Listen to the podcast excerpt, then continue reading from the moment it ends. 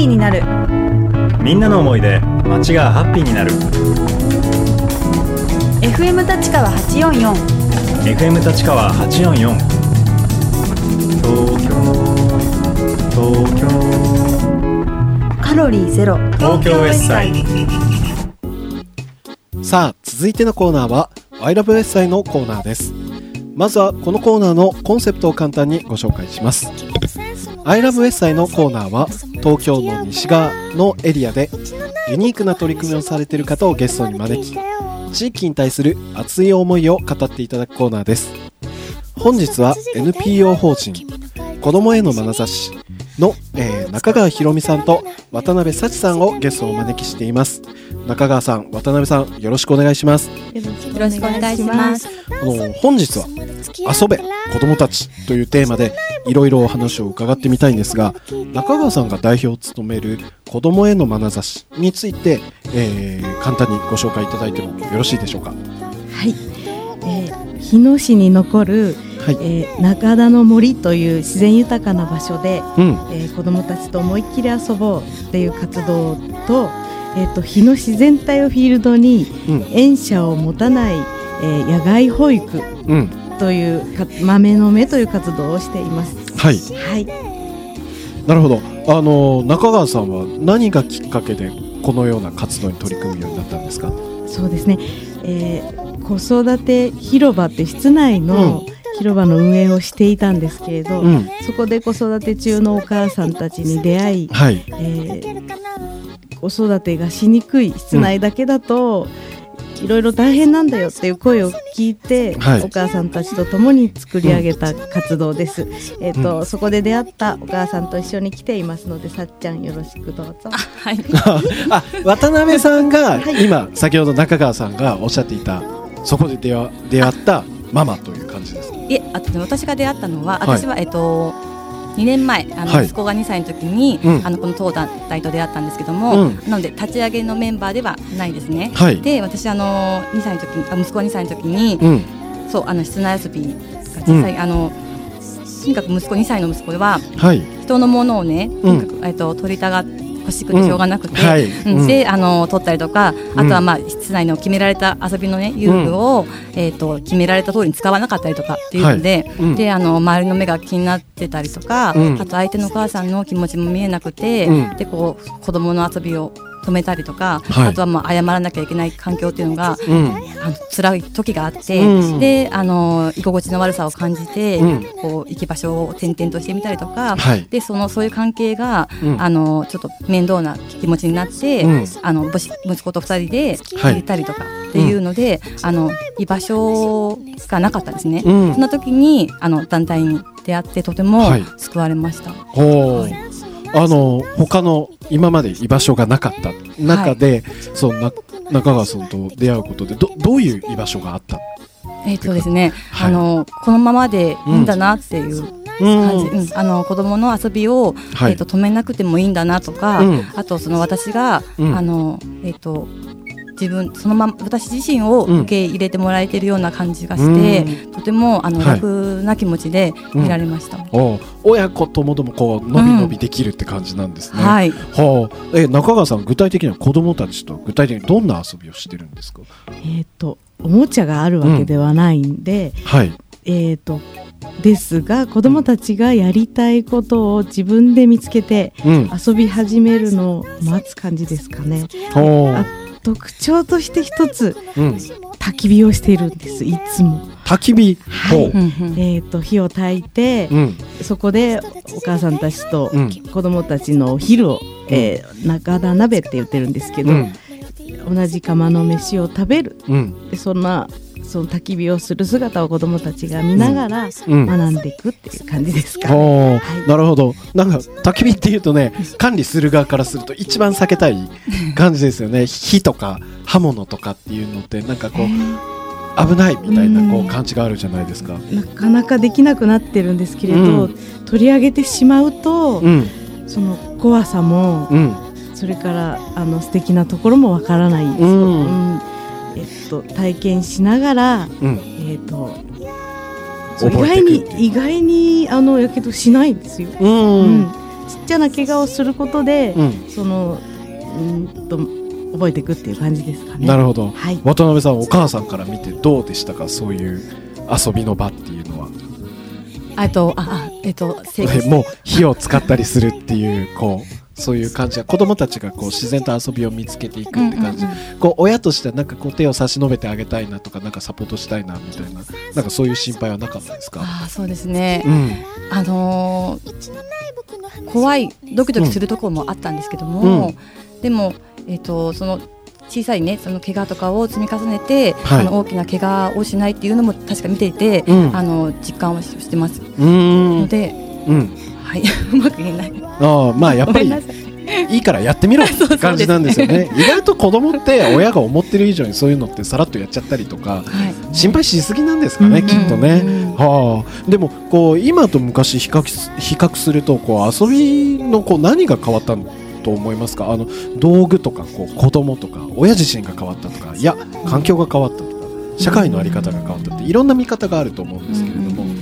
えーっと子供はうん、基本的に変わってないんだと思う。子供は変わってない。ええ。はい。ただそのそれを取り巻く、うん。えーっと大人ですかね。うん。大人がうん。その周りに迷惑をかけないとか、うん。そのいい子にしてほしいとか、うん。危ないことをするのはダメだとかってうん言って、そのやってみたい気持ちを押し込めようとしていて、うん。今遊びにくい。うんで子育てしにくいっていう風に変わってきたんじゃないかなと思います。ああなるほど大人都合になっちゃってるんですかね。ね。うはいん、いやだってうちも子供いるんですけどねなんかこう子供同士で遊ばせるためにこう誰々くんち行くためにはあらかじめアポを取っておかなきゃいけないというありえんみたいな感じで自分が子供時代だとまあ確かに子供は変わってないなって思いますね。うん街に子供がいなく、ちょっと出たら遊べる環境にはなくなったのかもしれないですね。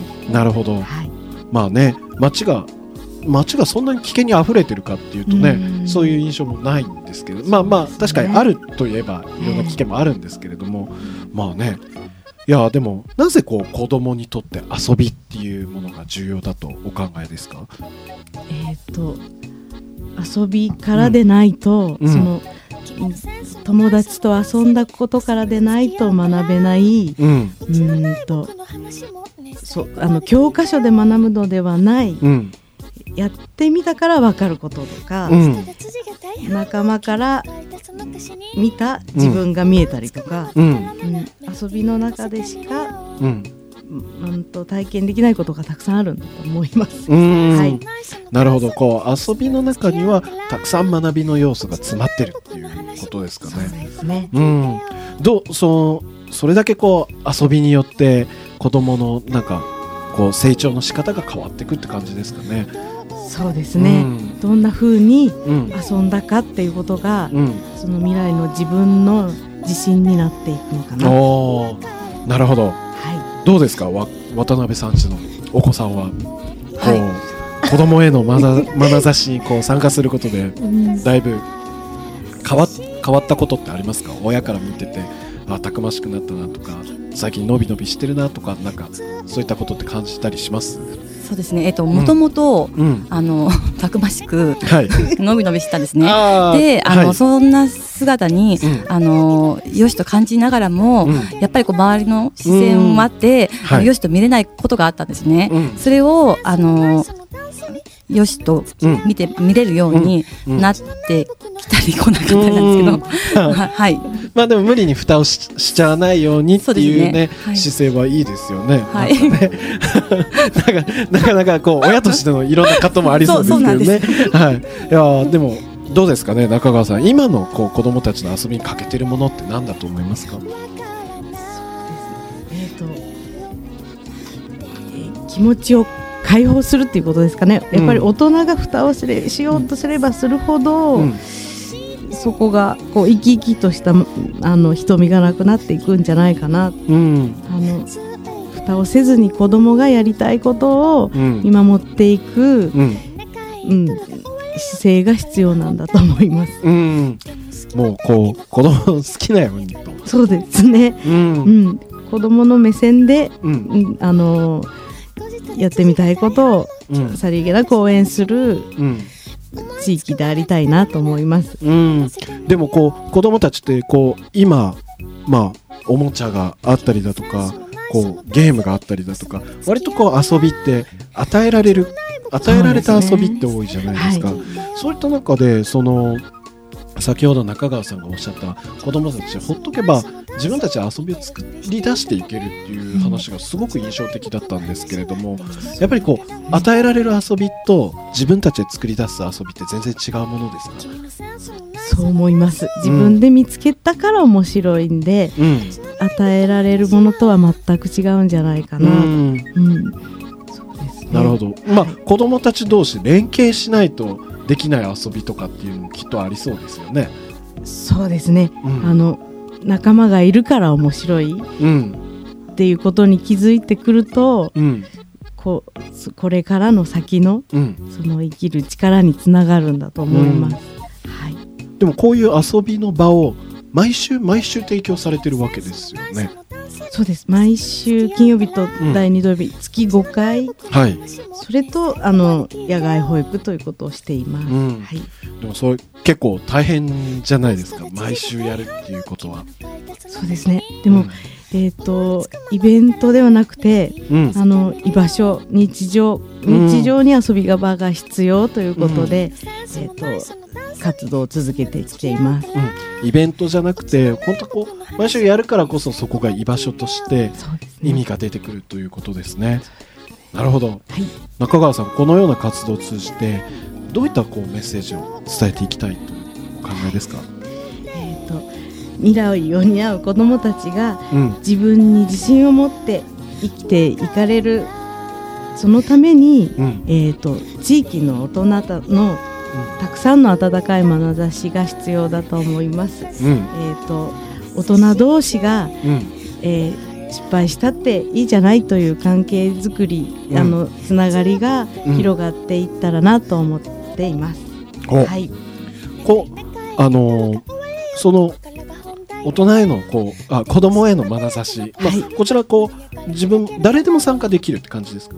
そうです。うんあのどなたでも参加。事前申し込みもいらずそうですね。日野に行けば、はい。手ぶらで行けばいいんですか？あのはいそうですね。あの外で遊びたい気持ちを持って来てもらえば、なるほど。はいいやその中でねたくさんのねあのこう子供への素敵な眼差しっていうものにね僕出会えるんじゃないかなと思いますはいあの最後に、えーお知らせをはい。お願いします。はい。えー活動してきた中田の森が、はい。中田公園というところにあの公園にチェンジするうん。オープニングのイベントを3月20日祝日の火曜日に予定しています。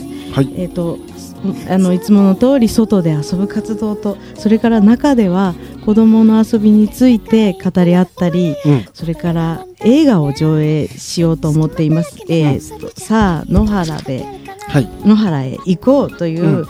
えーっとそこで外でとことん遊んでいるうん。子どもたちの姿を映し出した映画になっています、はい。えたくさんの皆様に来ていただきたいなと思います。はい。さっちゃんからもどうぞ。はい、えっと、このイベントを通じて、うんたくさんの方と出会えればと思ってます。うん。で私みたいに、あの、うん。子育て中のお母さんで一緒に、はい。あの、頑張りたいと思ってるお母さんをお待ちしてますので、うん。あの、ぜひぜひそんな方と出会いたいと思ってます。ああいいですね。なんかそういうお母さん同士が しっかりつながってくると、ね、子供を今本当に伸び伸び育てるのは難しい時代なんでこうやって地域の人たちが手を取り合ってそういう場を作っていくっていう非常にねあの頑張ってほしいなと思います。個人的にもすごく応援してますこれ。はい。ありがとうございます。本日は NPO 法人子供への眼差し代表の、えー中川博美さんと、えー渡辺幸さんにお話を伺いました。どうもありがとうございましたありがとうございました。ありがとうございました